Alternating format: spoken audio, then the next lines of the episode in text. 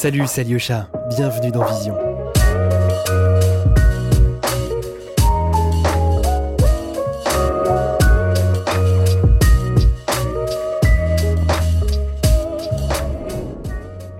Lightroom, c'est un service cloud qui réunit tout ce dont vous avez besoin pour créer, retoucher, classer, stocker et même partager vos photos sur tous les appareils. Si vous avez envie de tester, on vous a mis un lien dans la description du podcast avec quelques jours pour faire un essai gratuit. Merci Adobe et bonne écoute.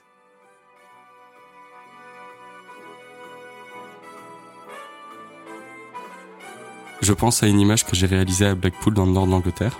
Sur cette image, on y voit une, chanteuse qui, danse, qui tient un micro dans sa main droite et qui regarde vers la gauche. Euh, elle a une robe à paillettes et des chaussures à paillettes. Euh, au fond de la salle, il y a un grand rideau rose avec une petite ouverture vers une salle noire qu'on ne voit pas. On y voit trois marches et un parquet clair sur lequel est elle, est. C'est la, c'est la scène, c'est l'endroit sur lequel elle danse et elle fait sa représentation. Alors c'est une image qui a une tonalité rose. Toute l'image est, est très saturée, on va dire. Donc je venais d'arriver à Blackpool, qui est la première station balnéaire du Royaume-Uni, dans le nord d'Angleterre, à côté de Liverpool. Je viens de faire ce voyage de Paris. J'arrive à Liverpool, je prends le taxi pour aller à, la gare. Puis je prends un train qui m'amène à Blackpool. J'arrive assez tard. Et euh, c'est mon troisième voyage à Blackpool et j'avais toujours vu cet hôtel qui longe euh, la côte, qui est un ancien palace. C'est un hôtel qui m'a toujours fasciné parce qu'il est immense, que le hall est, grandiose. Et j'avais regardé les prix une semaine avant et j'avais vu que c'était 20 euh, euros la nuit, donc je m'étais dit allez, on va dormir là-bas.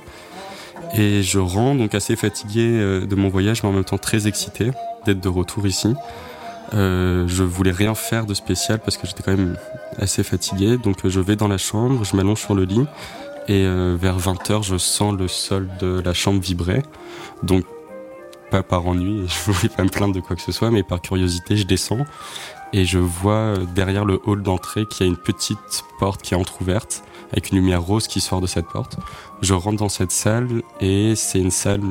Jamais été bon pour faire des approximations comme ça, calcul, mais je pense que c'est une salle qui peut accueillir 300-400 personnes avec plein de chaises alignées comme une salle de conférence. Et euh, je vois cette dame chanter qui fait, qui reprend plein de, de grands classiques. Sauf que dans cette salle de 300 personnes, on devait être 4, 5, dont euh, un couple de personnes âgées et euh, une famille avec le papa, la maman et, le petit. Et tout le monde était assis dans, en silence, en calme. Et je vois cette chanteuse qui donne tout, qui, faisait un, stade de France quoi dans, sa tête. Et j'ai adoré l'énergie, j'ai adoré euh, cette scène. Donc je me suis assis, je l'ai regardé. Et entre chaque, pour chaque refrain, elle tendait le micro à la salle pour qu'on chante avec elle, mais personne chantait. Et je la regardais, j'avais envie de lui dire, je t'assure que si je connaissais les paroles, je pourrais chanter avec toi. Et j'étais euh, vraiment happé par son énergie. Donc j'ai décidé de remonter dans ma chambre, prendre mon appareil photo, de venir et de la prendre en photo. Et ce qui me plaît vraiment dans cette photo, c'est que quand je la re-regarde aujourd'hui, je ressens vraiment ce que je ressentais quand j'y étais. Donc ça, c'est quelque chose dont je suis assez content, c'est que cette énergie qu'elle dégage, cette pose statique mais en même temps forte, c'est quelque chose que j'ai ressenti sur place et qui me plaît beaucoup.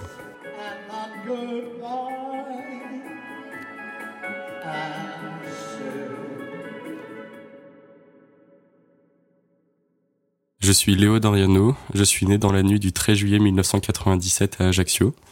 J'ai passé les deux premières années de ma vie en Corse, avant de partir pour le Cambodge, à Phnom Penh plus précisément, où je suis resté un an et demi avec mon père et ma mère. Euh, après ces années, ma mère a décidé de venir s'installer à Paris. Je l'ai suivie et j'ai grandi à Paris. J'ai passé la, plupart de ma vie euh, à Paris, où j'ai eu une, euh, une enfance et une scolarité normale. J'ai fait euh, quelques écoles, j'ai pas mal changé d'école, mais euh, tout ça a été assez euh, normal. J'ai le souvenir d'avoir passé beaucoup de temps seul, à donc consacrer beaucoup de mon énergie et beaucoup de mon temps à, des passions diverses. J'étais très sujet aux, histoires, j'étais très sujet à l'imagination et aussi bah, j'aimais beaucoup le, sport, le foot plus précisément, où je suivais tout, je suivais une certaine évolution et je me souviens que ça me cadrait hum, ma vie. Je, je me souviens que c'était des marqueurs temporels et je sais que c'est quelque chose que j'ai gardé aujourd'hui dans mes passions, notamment avec la photo. C'est quelque chose qui non seulement m'accompagne au quotidien, mais aussi m'aide comme marqueur temporel dans le passé. Oui, j'ai eu cette, euh, vie-là très, euh, simple euh, à, Paris. J'ai aussi eu la chance de beaucoup voyager. Mon père, pour son travail, a souvent été en mission à l'étranger, donc je le rejoignais souvent pour les vacances. Donc je sais que ça aussi, ça a été quelque chose qui, dès le départ, m'a donné envie de capturer ce que je voyais à l'étranger pour pouvoir le montrer à mes amis en France, pour le raconter. J'étais beaucoup dans la narration de ce que je vivais. Je sais qu'il y a des moments où je voyais des scènes euh, du commun où c'était absolument rien, mais ça me marquait et je voulais en parler. Donc je sais que tout ça vient de, voilà de ces moments euh, d'observation étant plus petit. Et euh, j'ai fait un bac L spécialité art et je sais que ce professeur que j'ai rencontré au lycée qui m'a fait prendre conscience que je pouvais faire de la photo mon métier et ça pouvait être aussi un, métier quelque chose qu'il fallait développer. Je pense que j'ai réalisé que je voulais être photographe, que j'en ai eu conscience euh, à 15 ans. Euh, parce que comme je te l'ai dit avant, je faisais beaucoup de, foot et je sais que j'aurais sûrement pas eu une, une, grande carrière, mais j'étais passionné et quand on est passionné, on est un peu aveugle. Et, euh, mais j'ai dû arrêter à 15 ans pour, euh, pour des, petits pépins physiques. J'ai toujours été passionné par la photo, par les histoires que ça racontait, les récits que ça, que ça amenait. Et je sais que j'ai voulu allier les deux et voulu être photographe sportif très tôt. Donc euh, à 15 ans, c'est ce que je voulais faire. Et, euh, et puis voilà, après j'ai commencé, euh, j'ai fait les Gobelins de 2015 à 2018, une formation en 3 ans. Et depuis, je suis photographe.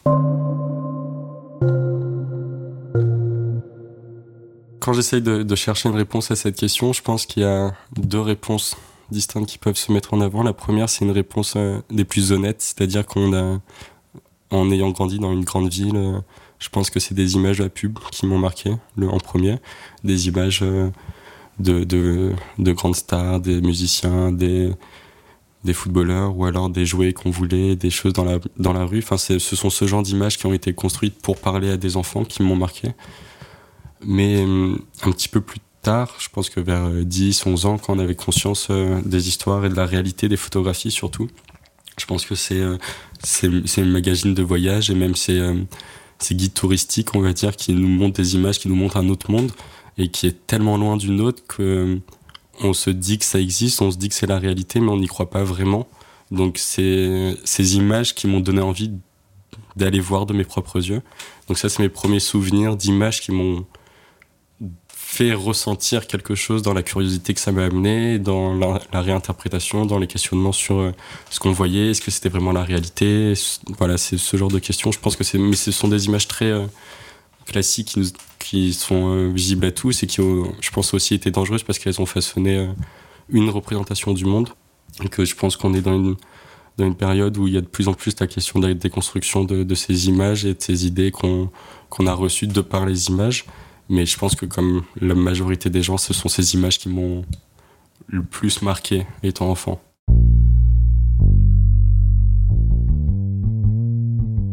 Je suis avant tout curieux. Je pense que je suis euh, loin de...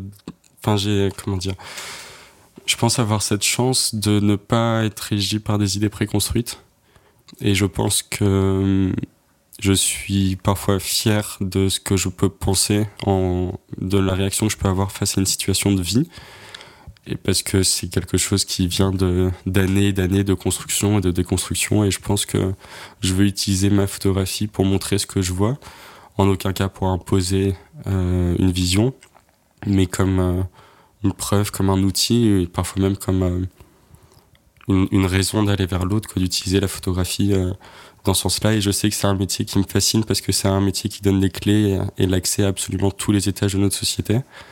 Personne ne se pose de questions en voyant un photographe euh, dans un stade de foot. Et personne ne se pose de questions en voyant un photographe à l'Elysée. C'est quelque chose qui ouvre toutes les portes.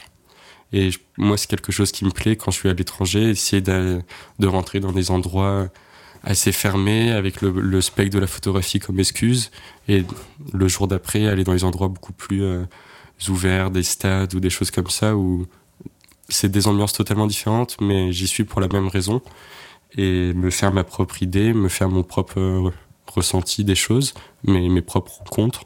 Et je sais que c'est euh, aujourd'hui, voilà, c'est ça pour moi la photographie, c'est une excuse qui nous permet d'aller voir euh, autrement euh, ce qu'on pense connaître et nous permet de partager des beaux moments et de, s'en souvenir aussi. Visuellement, je pense que c'est principalement le portrait qui, qui m'anime. C'est quelque chose qui, me plaît énormément et je pense que c'est ce qui me fait ressentir plus d'émotions face à une image. Mais après, je suis vraiment très ouvert à tous les genres photographiques j'aime de tout. J'aime. Euh, je pense que il faut savoir s'adapter en tant que photographe pour par rapport à euh, ce qu'on veut raconter et que il ne faut pas avoir euh, une pratique ou une démarche qu'on applique à tous les sujets. Et je pense que c'est aussi le, rôle du photographe de savoir s'adapter où il est pour être le plus juste possible quand on veut sortir des modèles ce qu'ils sont vraiment. Et je pense qu'il y a des certaines personnes qui sont plus sensibles à la mode, d'autres qui sont plus sensibles à la photo de rue, d'autres qui sont plus sensibles à des espaces clos, du portrait, en, le photographe et le modèle euh, réunis ensemble dans un espace fermé. Je pense que voilà, c'est cette, euh, cette adaptation et tous les genres photographiques qui me plaisent. Et pour moi, le photographe n'est pas un photographe de genre, le photographe est avant tout euh, un photographe et euh, on, on, divise notre métier en plusieurs genres et je, le comprends parce qu'il faut des spécialités. Il y a des gens qui ont un accès technique à d'autres choses et ça demande beaucoup de travail et ça demande du respect. Mais en même temps, euh, dire j'ai pas honte d'intégrer de la mode dans des sujets documentaires. J'ai pas honte d'habiller euh, certains de mes modèles si jamais ces modèles se sentent à l'aise dans ces vêtements, ils se sentent encore plus eux. Donc euh, non, je pense que je suis assez je sais pas si le mot est correct, mais pluridisciplinaire dans ma, dans ma photographie. Là, en l'occurrence, le mot n'est pas correct parce que c'est plusieurs disciplines photographiques, mais on reste dans la photo. Mais oui, je suis très, euh, très ouvert et j'aime la photo de rue comme j'aime la photo posée, j'aime la photo euh, mise en scène quand elle raconte quelque chose, j'aime de tout. Tant que ça fait ressentir quelque chose et que ça nous raconte quelque chose, ça me plaît.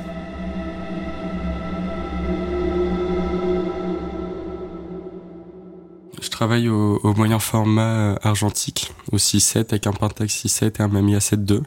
Et ces deux appareils qui sont euh, très complémentaires. Les deux dans ma démarche, on a un que j'utilise pour le portrait qui est beaucoup plus lourd, qui est le Pentax 6.7 qui est vraiment qui est une grosse, en, en main on, l'a quoi. C'est quelque chose, c'est un vrai objet qui pèse son poids et qui euh, qui fait aussi son bruit quand il déclenche. Et, euh, et l'autre appareil est beaucoup plus petit, c'est un qui est fait de plastique, c'est le même IA. Et lui, je l'utilise plus pour les photos de rue ou les photos un peu plus éloignées. Parce que son, son objectif déforme un tout petit peu la réalité, c'est un équivalent 45 mm. Mais pas, pas trop, on est quand même très réel. Dans mes images, on a quelque chose de très frontal où j'essaie d'être euh, proche de la réalité. Mais euh, ces deux appareils me plaisent beaucoup, non seulement par rapport à, la rareté des, films, c'est 10 prises, 10 photos par film.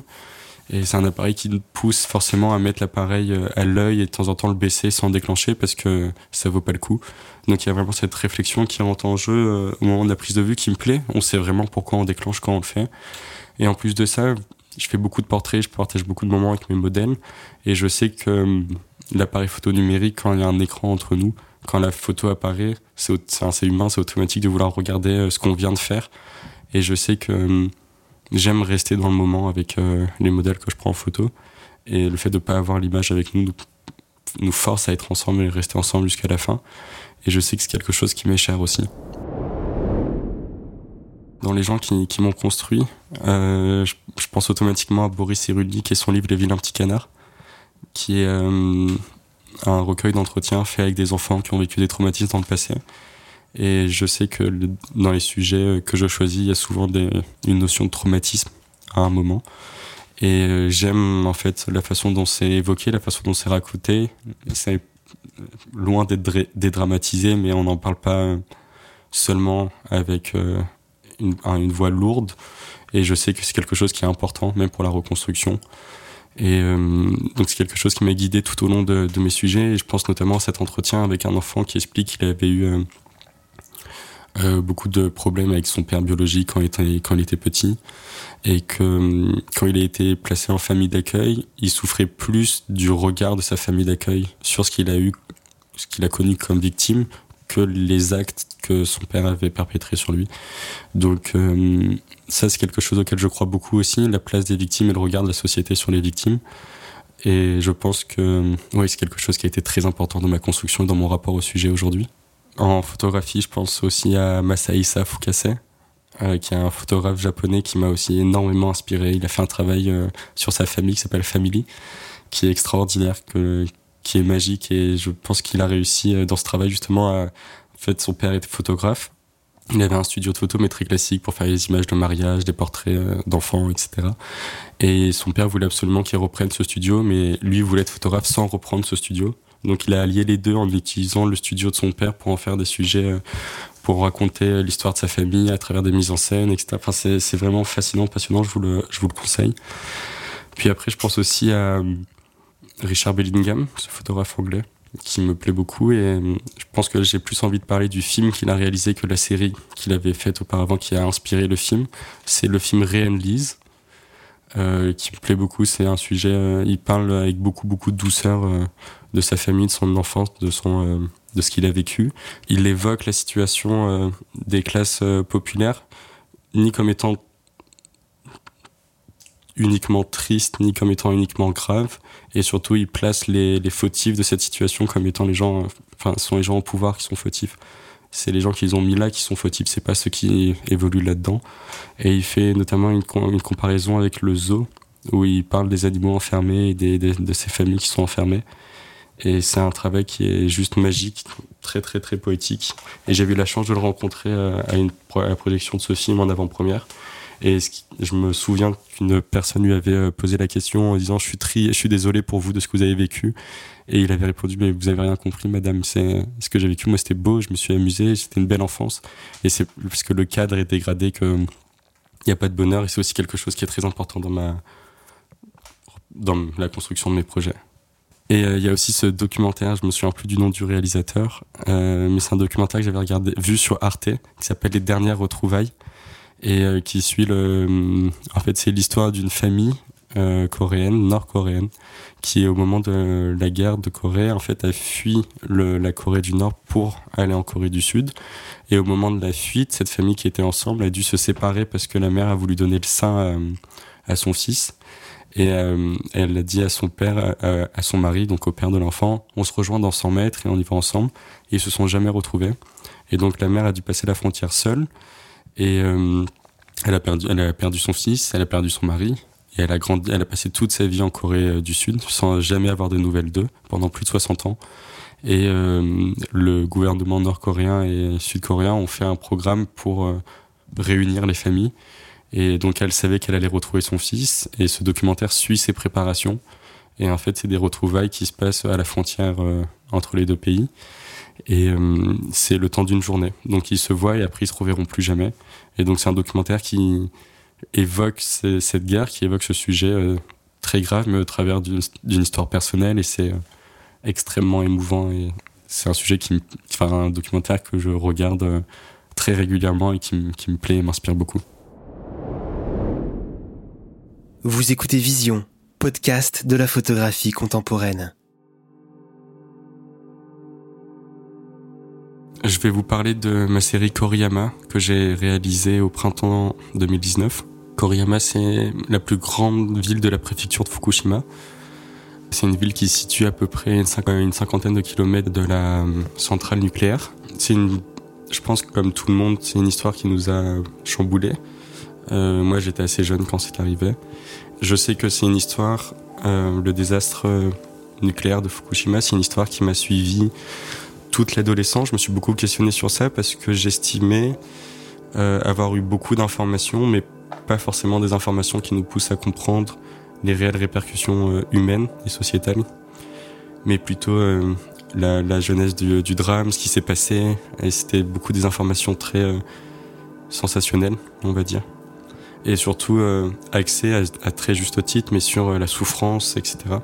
Et je sais que c'est quelque chose moi, pour comprendre un événement, j'ai besoin d'avoir conscience de la souffrance, mais aussi d'avoir conscience de, de ce qui s'est mis en place après pour la reconstruction, de comment ça s'est passé. Je veux pas accepter que tout n'est que souffrance pendant des années et des années et qu'un événement condamne une vie à la souffrance. Donc j'ai voulu m'y rendre pour euh, documenter l'après, pour voir euh, comment, comment ça s'était passé et surtout pour euh, m'orienter sur euh, une souffrance plus silencieuse, on avait moins entendu parler dans les médias, qui est celle de cette ville. parce qu'on a beaucoup entendu parler de la ville de Fukushima et de la région qui a été dévastée, mais assez peu de cette ville qui est une très grande ville. Et en fait, c'est une ville, quand il y avait eu, quand il y a eu ce désastre, le gouvernement a défini un périmètre de sécurité. Et ils ont vidé cette zone. Sauf que la ville de Koriyama s'est retrouvée pile sur la frontière de ce périmètre de sécurité. Et donc c'est une ville qui n'a pas été, qui a été considérée comme étant, euh, comment dire, euh, sans danger. Et donc la ville n'a pas été évacuée. Et euh, je pense, et beaucoup de gens pensent, que les pires répercussions, notamment sur la santé, sont visibles chez les gens qui sont restés à cet endroit puisqu'ils ne sont pas partis. Et euh, j'ai voulu aller voir et documenter ce qui, ce qui s'était passé là-bas. Et c'était très important pour moi.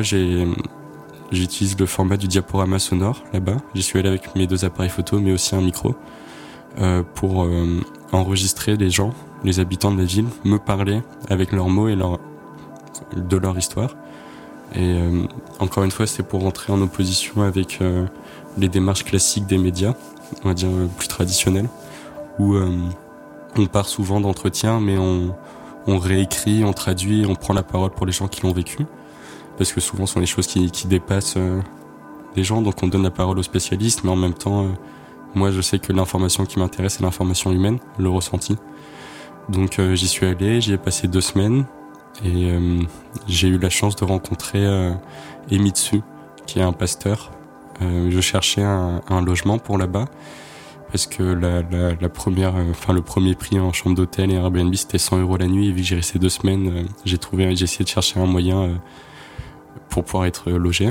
J'ai une amie qui avait fait le, tour du Japon et qui était, été arrêtée dans cette ville.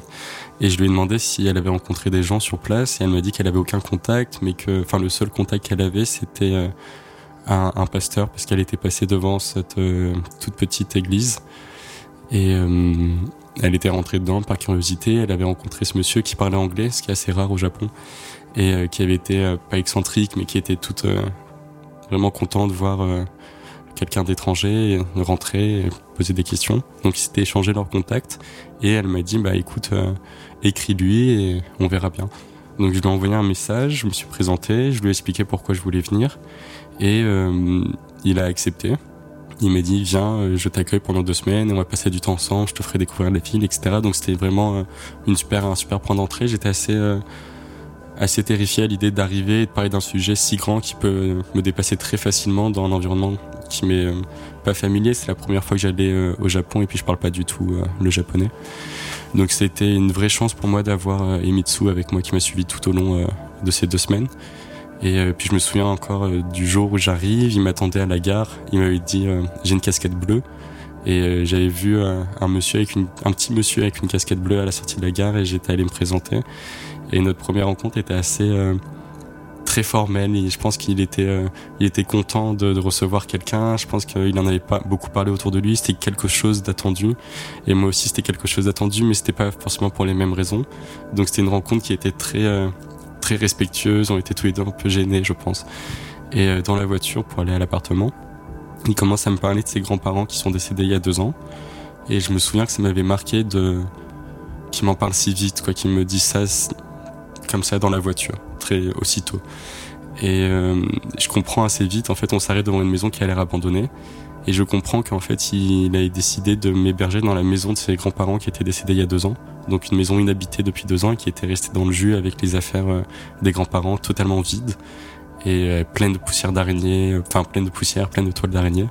Et je me souviens rentrer dans cette maison et il me laisse les clés, il me dit bon bah on se rejoint tout à l'heure et de m'installer dans cet dans cet environnement qui était très très froid, très particulier, une vieille maison traditionnelle avec le parquet qui grince.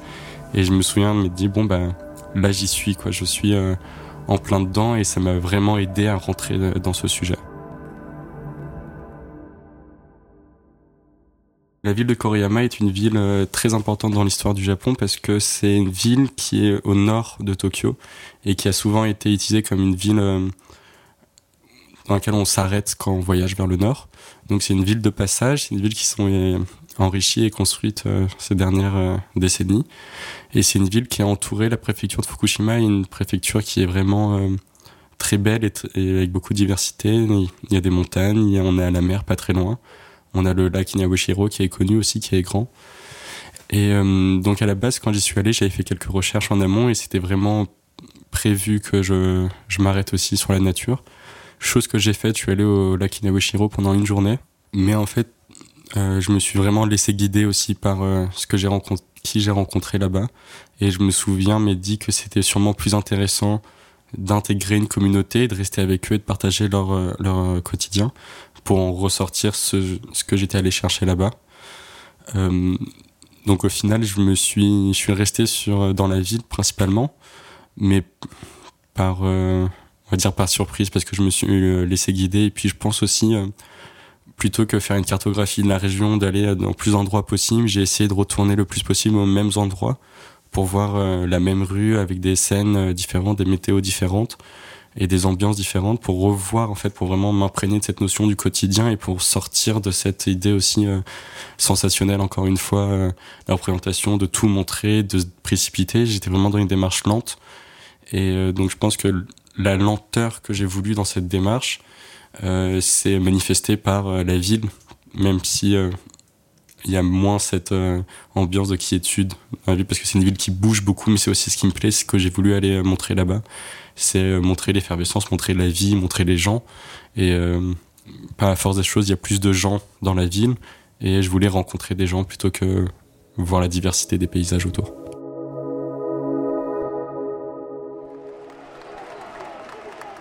Cette série euh, Common Blackpool euh, que j'ai réalisée en 2018 dans le nord de l'Angleterre. Euh, c'est une ville qui, est fascinante, qui me fascine. C'est la ville de mon premier voyage photo seul, quand j'avais 17 ans. En fait, j'ai toujours été fasciné par l'Angleterre, par la culture anglaise, et je pense surtout par l'humour anglais.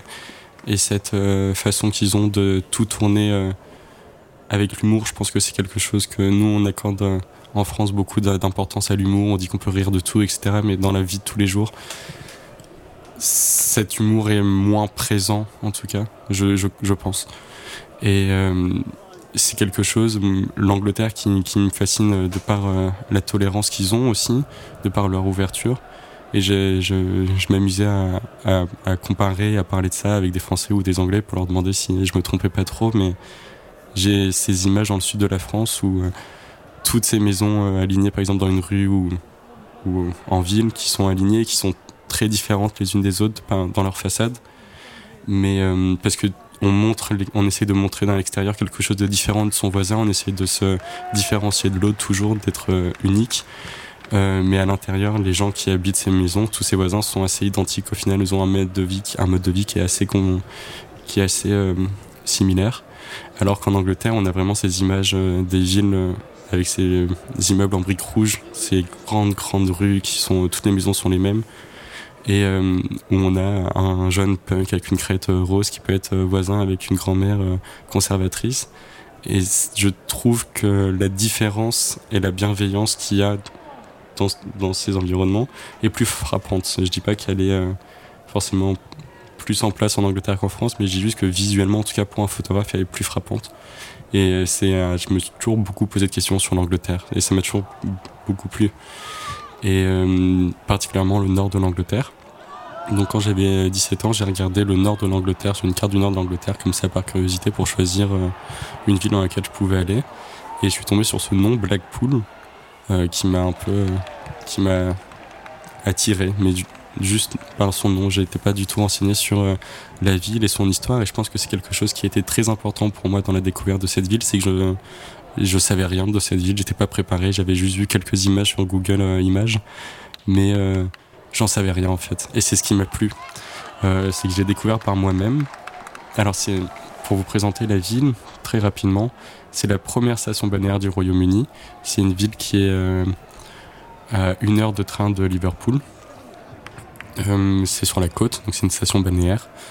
Et c'est une ville qui, euh, historiquement, a été très importante en Angleterre, qui a été euh, témoin de plein d'avancées sociales, de décisions politiques. Je pense notamment à. c'est en fait les premiers congés de la working class du nord d'Angleterre. Se rendaient à Blackpool. Donc c'est les premières vacances des Anglais, c'était Blackpool.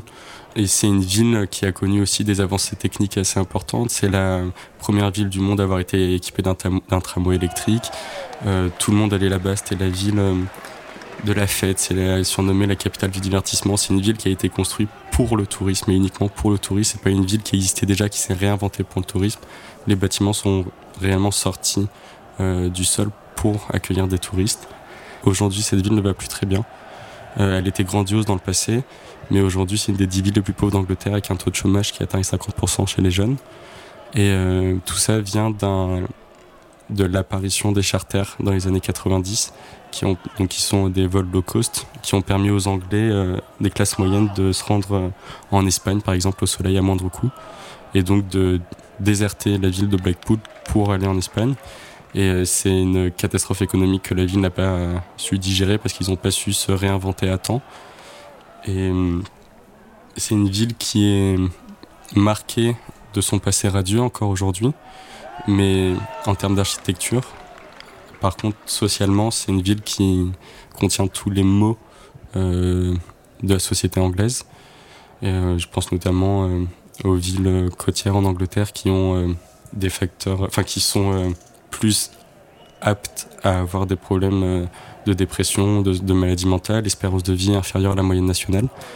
Et donc c'est ce contraste-là, en fait, c'est un environnement qui est toujours dédié au tourisme et au divertissement. Donc quand on va là-bas, il y a une ambiance euh, générale qui est dédiée à la fête, mais en même temps, euh, on y voit des choses euh, assez, assez, assez dures. Je me souviens que j'avais été particulièrement marqué par ce que j'appelle la libération des émotions. je fais cette comparaison avec Paris, ville que je connais assez bien parce que j'y ai grandi. C'est une ville qu'on n'a plus à présenter, c'est une grande ville. Et euh, il est pourtant assez rare, je trouve, de voir des gens euh, effondrés en larmes par terre, qui sont très tristes, ou alors des gens qui ont des fous rires euh, très très très forts, très marqués, parce qu'on a peur de déranger l'autre, on garde nos émotions pour nous. Et je sais qu'on on pleure en privé, on, on, rigole en privé, mais quand quelqu'un rigole très fort dans le métro, bah, très vite on essaye de, de se cacher pour pas déranger l'autre. Et euh, je sais que c'est quelque chose qui m'avait toujours questionné, ça, moi, dans, dans mon enfance. C'est-à-dire que quand on, rigole très fort, qu'on dit chute, calme-toi, je comprenais pas pourquoi. Ou alors pleurer, essayer de, de, de se contenir. Alors qu'à Blackwood, j'ai vraiment ressenti, c'est-à-dire que je pense qu'ils en sont à un point où ils, ça n'a plus d'importance le regard de l'autre. Et en tant que photographe, c'est quelque chose qui est très intéressant parce que je pense qu'on est sensible justement à ces émotions. C'est ce qu'on va capturer en photo. Et un environnement donc du nord d'Angleterre avec une lumière qui est si particulière. Cette mer, euh, ces casinos, ces familles, et en même temps euh, cette tristesse qui est, et cette pauvreté qui est flagrante, qu'il faut pas, enfin, qui est là, qui existe. Je pense que c'est euh, pour un photographe quelque chose de très inspirant. Le projet que j'ai réalisé sont des photos qui sont issues seulement de mon quatrième voyage. Les trois premiers, j'avais fait des photos là-bas, mais c'était je pense, trois voyages qui m'ont plutôt servi de découverte de la ville, euh, de me balader, de, et aussi de profiter de ce que la ville a à offrir. Donc euh, sortir, s'amuser, aller dans des cabarets, manger dehors, rencontrer des gens. Je pense que j'avais besoin de cette période euh, d'adaptation et de compréhension de la ville euh, avant de vraiment pouvoir la, documenter. Et euh, donc cette, ce projet que j'ai réalisé sur mon quatrième voyage, je pense que j'y suis parti dix jours. C'est principalement des rencontres euh, assez brèves, sans suite, des gens que j'ai rencontrés dans la, dans la rue.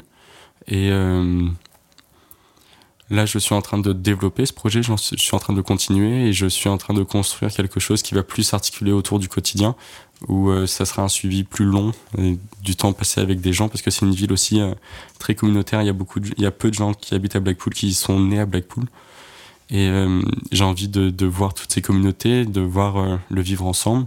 Et puis aussi, euh, Blackpool est connu pour être la capitale LGBT du nord d'Angleterre. En fait, la communauté LGBT s'est retrouvée là-bas et a utilisé ce lieu comme étant un refuge jusqu'à la dépénalisation des pratiques homosexuelles dans les années 60. Et donc il y a encore une empreinte très forte qui est marquée. Moi, je sais que c'est des environnements dans lesquels je me sens particulièrement bien, que j'aime documenter. Et je sais que par exemple Il y a beaucoup de, cabarets avec des drag queens, etc. Et je sais que j'ai pour projet de suivre euh, notamment des drag queens. J'ai pour projet de suivre euh, le, des enfants là-bas aussi, en suivant le quotidien d'une famille, d'une jeune mère avec ses trois enfants. Parce que l'idée me plaît aussi, il y a beaucoup de personnes âgées qui y habitent, et les personnes âgées qui y habitent ont connu le Blackpool des, des belles années. Et c'est important aussi pour moi pour montrer la, ville justement de aussi m'intéresser aux enfants, mais tout ça, c'est en cours. Je sais pas encore quand je vais pouvoir le réaliser, mais j'espère euh, dans les années qui vont venir.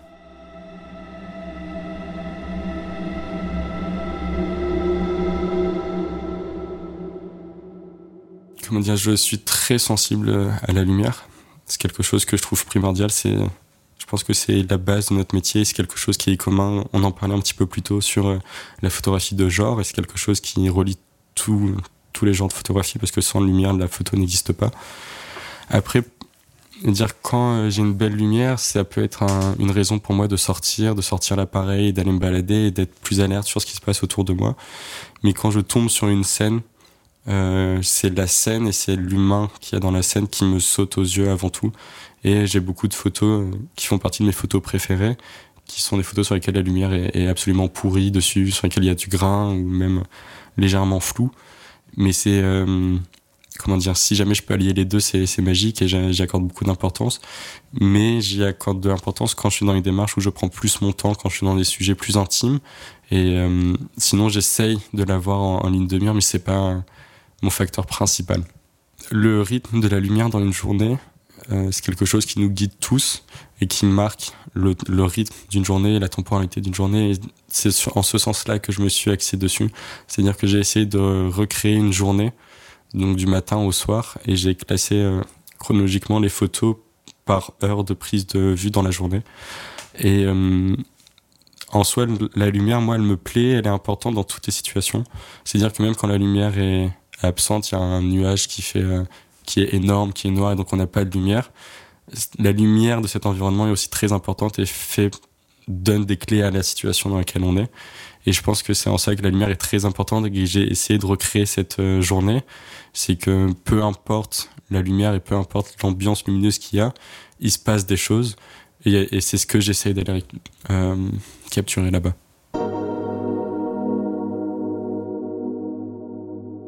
Pour moi, il y a un lien entre euh, Common Blackpool et, et Koriyama. Euh, la démarche est similaire. Pour les deux projets, j'utilise le diaporama sonore pour euh, j'ai cette volonté de littéralement donner la parole euh, aux habitants de la ville qui me parlent de leur ville et j'aime aussi l'idée de d'imposer un rythme qui est assez lent je, je, laisse chaque image environ 5 secondes et c'est quelque chose qui qui était important pour moi aussi encore une fois pour revenir à ce rapport qu'on a à l'information où on a chacun notre rythme de lecture par rapport à, à un article par rapport à une information on est quelque chose où l'information, on la reçoit souvent en fonction, euh, différemment en fonction de l'environnement dans lequel on est, de l'énergie et de l'attention qu'on y porte. Et pour moi, le diaporama sonore vient régler en quelque sorte ce problème parce qu'on impose un rythme. Et soit on regarde ou soit on regarde pas, mais quand on regarde, on est obligé de le regarder. Et c'est quelque chose euh, que j'ai voulu garder, euh, mettre en place pour ces deux séries, parce qu'on parle ici d'après-traumatisme, et on parle d'un temps beaucoup plus long, d'un temps qui est marqué justement dans l'histoire de ces villes. Et euh, à la base, euh, mon idée, mon envie était de faire un projet qui réunissait des villes à travers le monde entier qui ont vécu différents types de traumatismes. Donc en l'occurrence, Blackpool, c'est un traumatisme économique et Koriyama, c'est un traumatisme, traumatisme nucléaire. L'idée était de dresser donc ces différents portraits de villes pour après porter un regard sur les différentes réactions au traumatisme en fonction d'où tu viens, de ta religion, ta pensée, ta culture. Donc euh, on verra sur le long terme comment ça s'articulera, mais j'aime l'idée de comparer les différentes réactions et d'avoir aussi des temps, des rythmes très différents. J'essaie de pas imposer mon regard et ma technique sur toutes les villes où je vais dans le monde, mais plutôt de m'imprégner dans l'ambiance dans laquelle je suis, pour proposer parfois un regard, un, travail un petit peu plus lent, parfois un peu plus euh, frénétique, parce que la, culture japonaise alliée à cette ville de Kuriyama qui est au milieu de la campagne donner un quotidien très lent. Alors que Blackpool, c'est encore une fois une ville qui est dédiée au divertissement, c'est ville de jour comme de nuit, c'est une ville euh, qui bouge en permanence. Et je sais que hum, il est important de s'adapter aux environnements dans lesquels on est. Vous écoutez Vision. Suivez-nous sur Instagram pour plus de news et de photos. La, la relation que j'ai avec mes modèles euh, varie en fonction du modèle, toujours. Euh, c'est souvent, euh, il y a souvent un rang d'observation de ma part avant, et je prends en photo des gens qui qui me regardent, qui m'observent aussi quand j'ai l'appareil et que je suis dans la rue. c'est souvent issu d'une curiosité partagée entre le modèle et moi. Et puis en fonction de l'environnement dans lequel je suis, par exemple au Japon, il y avait euh, bah, cette barrière de la langue qui était très importante. Souvent, euh, donc j'essayais de bafouer quelques mots en anglais, j'essayais d'utiliser Google Traduction euh, sur mon portable pour avoir ces moments d'échange. Et je sais que les échanges que j'ai eus étaient beaucoup axés sur le rire, beaucoup axés sur des mimes, des hésitations. Et donc il y avait peut-être cette méfiance aussi de la part de ces, de ces modèles, de ces gens que j'ai pris en photo.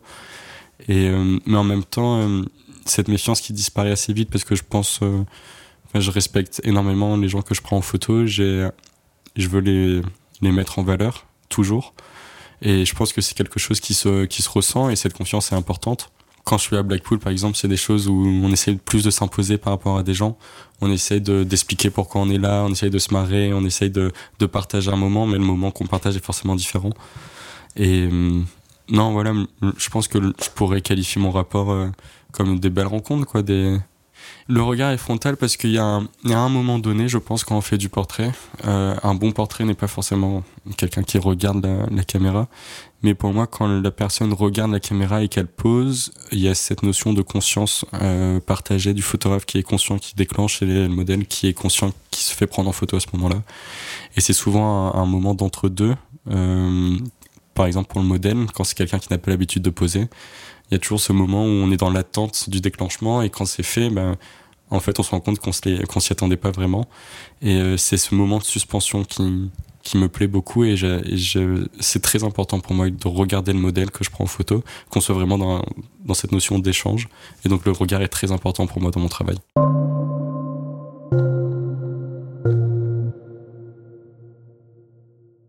Pour finir, j'aimerais vous parler de, de, ma dernière série à bas bruit que j'ai réalisée euh, dans un laps de temps de 3-4 mois, de janvier à mars-avril 2021. Euh, c'est une série qui est beaucoup plus personnelle qu'en temps normal, comparé aux, autres séries, parce qu'en l'occurrence, je prends euh, mes, mes, meilleurs amis, des êtres qui sont très chers en photo, et euh, aussi par la force des choses, c'est ma vie que je prends en photo à travers, euh, à travers ces gens parce que ce sont des gens avec qui je partage ma vie. Euh, cette année, j'ai, fait partie d'un mentorat photographique qui a été mis en place par le Fonds Régnier pour la création et l'agence Vue. Et l'idée de ce mentorat, donc ils ont sélectionné cinq jeunes photographes. On devait leur proposer un projet entamé. Et de septembre à juin, ils nous aident à finaliser ce projet dans le but de l'exposer en septembre. Euh, moi, j'avais pour idée de finir Blackpool. Je leur ai présenté ce projet. Ils voulaient m'accompagner et me suivre euh, sur ce projet cette année. Et euh, donc, en fait, cette année, donc, dans ce contexte particulier qui a été dicté par le Covid, j'ai été bloqué en France et j'ai pas pu me rendre à Blackpool, dans le nord de l'Angleterre. Et j'ai notamment cette image assez marquante en, tout début janvier où j'avais ma valise de, de fête dans le salon, j'avais mes billets, mon hôtel, tout était réservé. Et Boris Johnson fait l'annonce euh, la veille de mon départ que les frontières sont fermées, qu'un confinement national euh, commence. Donc euh, je me souviens être avoir été au plus bas moralement concernant ce concernant ce sujet. Et j'ai eu la chance à ce moment-là d'être entouré de gens quand j'étais en pleine période de doute et de, de, stress et de frustration euh, je me rendais compte que je me suis rendu compte que les gens qui m'entouraient, avec qui je partageais ma, vie, mon quotidien, j'ai fait des confinements avec mes amis, euh, étaient aussi dans cette période euh, bah, de stress, de, de suspension, on va dire. Et euh, mon meilleur ami, qui est quelqu'un qui est très important à mes yeux, avec qui on s'est construit sur plein de points ensemble, et avec son amoureux, ils sont ensemble depuis trois ans, et ils sont très heureux, ils sont très amoureux. Mais je pense que comme ce sont des gens qui aiment sortir, euh, faire la fête, qui aiment profiter de la vie, euh, ont eu cette sensation de, de pas de vie enlevée, mais de refermement, c'est ça. Et je pense qu'ils ont voulu rattraper quelque chose, ils ont voulu essayer quelque chose. Donc ils sont euh, à l'automne 2020 inscrits sur une application de rencontre pour rencontrer euh, quelqu'un et juste avoir une, le temps d'une nuit, une histoire à trois. Et euh, cette histoire à trois qui devait donc durer une nuit et, le point de départ d'une histoire d'amour non commune, dans le sens où après cette nuit, ils se sont dit en fait il faut qu'on se revoie et il se passe quelque chose. Et tous les trois sont étudiants, donc ils étaient en téléétudes cette année. Et euh, mon meilleur ami a une maison dans le nord de la France, en baie de Somme. Et il a dit, ben, on va, on va aller là-bas, on va s'installer là-bas, et on va se donner une chance, on va donner une chance à notre histoire d'amour. Et euh, moi, je les ai suivis, donc j'étais avec eux. Et quand tout ça a commencé, je prenais pas de photos parce que j'étais encore, euh, j'avais encore l'esprit à Blackpool.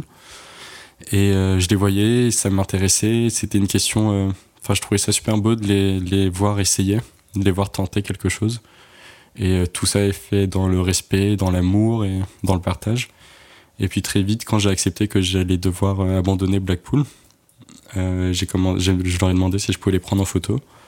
Ils ont accepté et j'ai donc documenté cette histoire d'amour et ses évolutions.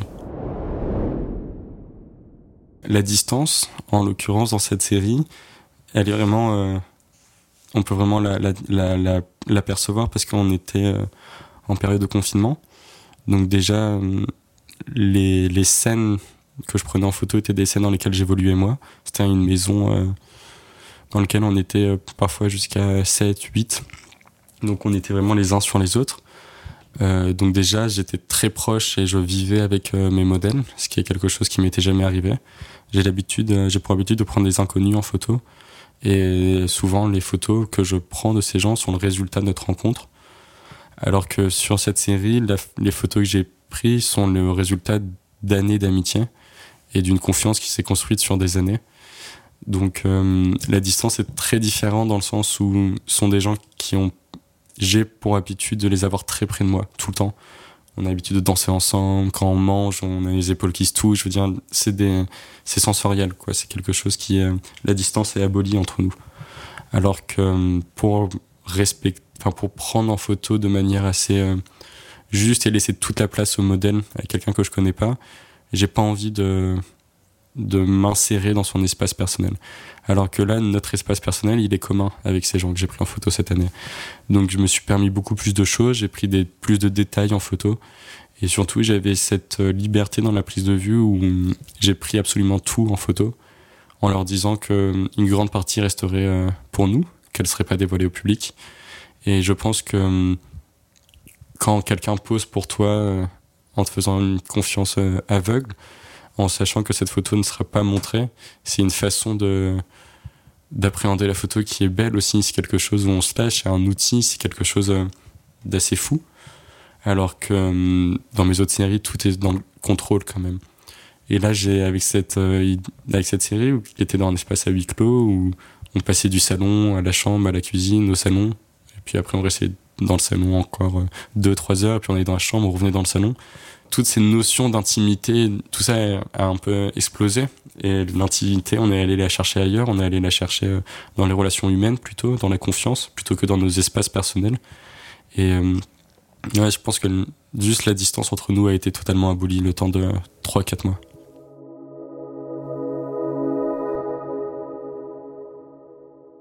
Dans cette série, je pense qu'il y a plusieurs euh, sens de lecture. Il y a le, le sens où c'est euh, mes amis, c'est leur histoire. Et il y a aussi, moi, ces images, quand je les vois, elles me, elles me font penser à des choses, elles me rappellent des choses que je vis avec eux.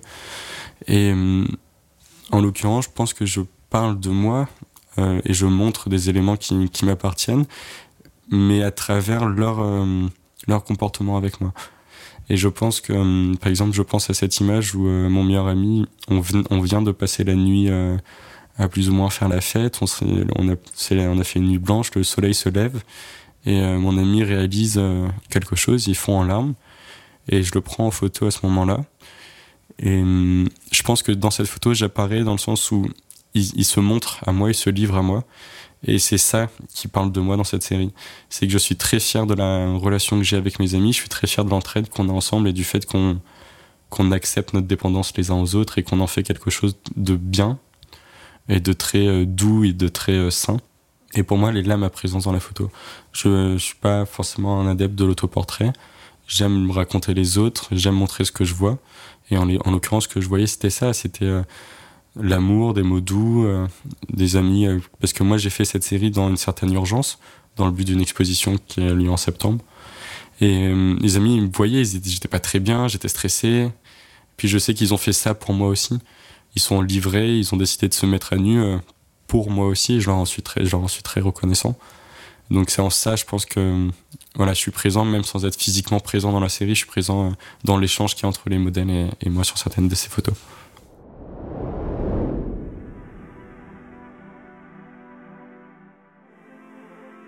Sur cette image d'Alissa, euh, elle est allongée au sol et moi je suis euh, au-dessus d'elle et on s'était installé un plein de matelas et de, choses au sol à l'étage pour se faire pour se projeter des films et que ça soit un lieu commun, comme, un, comme une grande chambre qu'on partageait tous ensemble.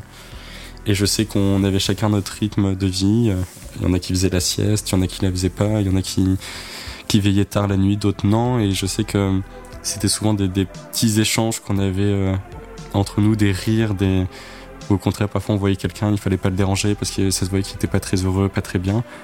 Et euh, quand il y avait quelque chose, comme on était dans un environnement qui se répétait, tout le temps, c'était toujours la même salle. Les, les objets ne changent pas. On, je veux dire, l'environnement, on le voit presque plus à un moment où on y est habitué. Qu'on se focalise uniquement sur euh, l'humain et sur les réactions humaines et sur les émotions humaines. Et c'est ce qui m'a plu et c'est ce que je vais essayer maintenant de, de plus travailler dans, mes photos. C'est euh, quand je prends quelqu'un dans son environnement, ça veut pas tout dire de lui. Et parfois, je pense que prendre quelqu'un en photo en train d'avoir un éclat de rire comme ça, ça veut en dire tout autant de la personne, même si on voit rien de son environnement et qu'on n'apprend pas plus sur elle, mais au moins elle est là, elle existe, elle, elle vit. Et c'est quelque chose que, que je vais essayer d'axer plus dans mon travail maintenant.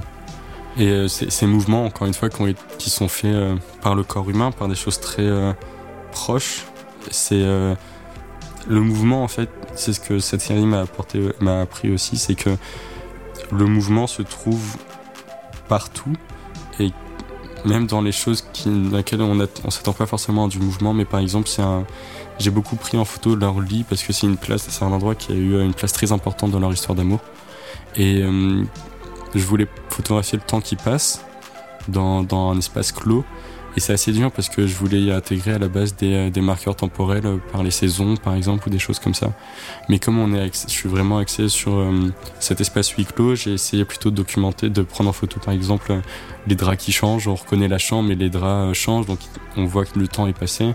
Ou par des évolutions sur les cheveux, quand ils se font des teintures, quand ils se les coupent. Ou, et en fait, c'est à force de regarder quelque chose qui est pas inerte, parce que le mot n'est pas correct, mais une maison, une maison, les choses ne bougent pas et il n'y a pas de mouvement. Mais quand on prend euh, notre temps et qu'on reste dans cette maison et qu'on voit les gens euh, occuper l'espace de cette maison, on se rend compte que tout devient mouvement. Et là, j'ai essayé de faire une série très proche où l'environnement n'est pas si important que ça. Les, les humains, enfin mes amis qui sont dans ces photos, prennent à chaque fois quasiment l'entièreté du cadre. Et le mouvement apparaît maintenant dans, oui, dans le corps humain, dans ce qu'ils font, dans leurs mouvements, dans leurs gestes, dans parce qu'ils se font beaucoup de câlins, ils prennent beaucoup euh, soin les uns des autres, mais aussi physiquement, pas seulement dans la parole. Et c'est ce que j'ai essayé de prendre en photo cette fois.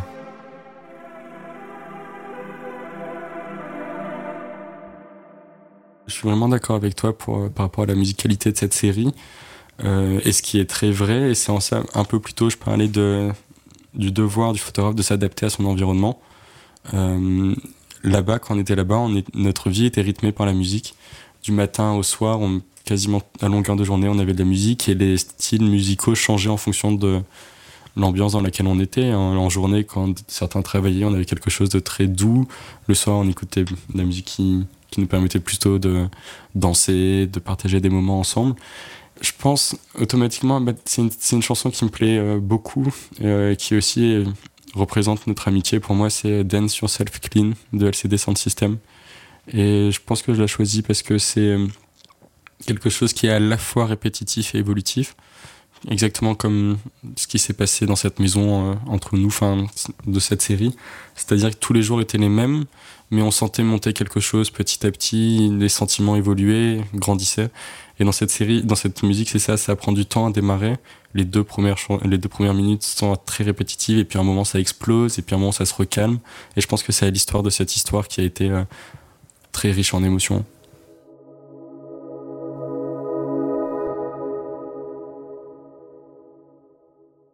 C'est vrai qu'on est confronté euh, à beaucoup d'images euh, au quotidien, en permanence. C'est souvent les, mêmes images qu'on revoit en plus.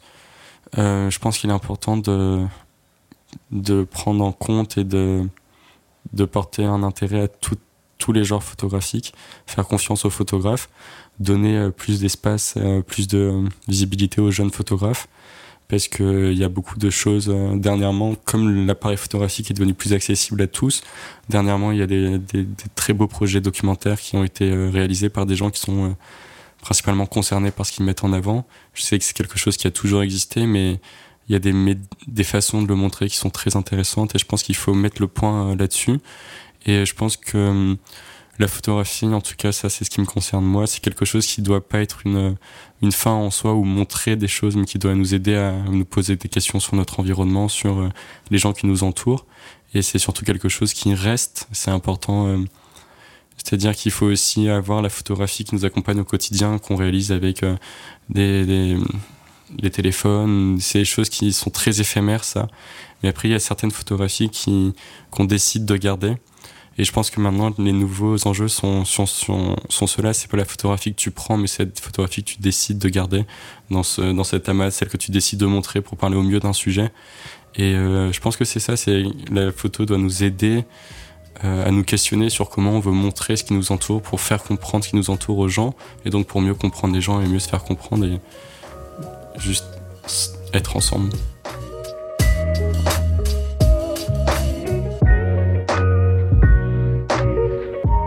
Merci d'avoir écouté Vision. Si le podcast vous a plu, abonnez-vous et partagez-le autour de vous. Laissez-nous une note et votre avis. Ça nous aide beaucoup. À bientôt.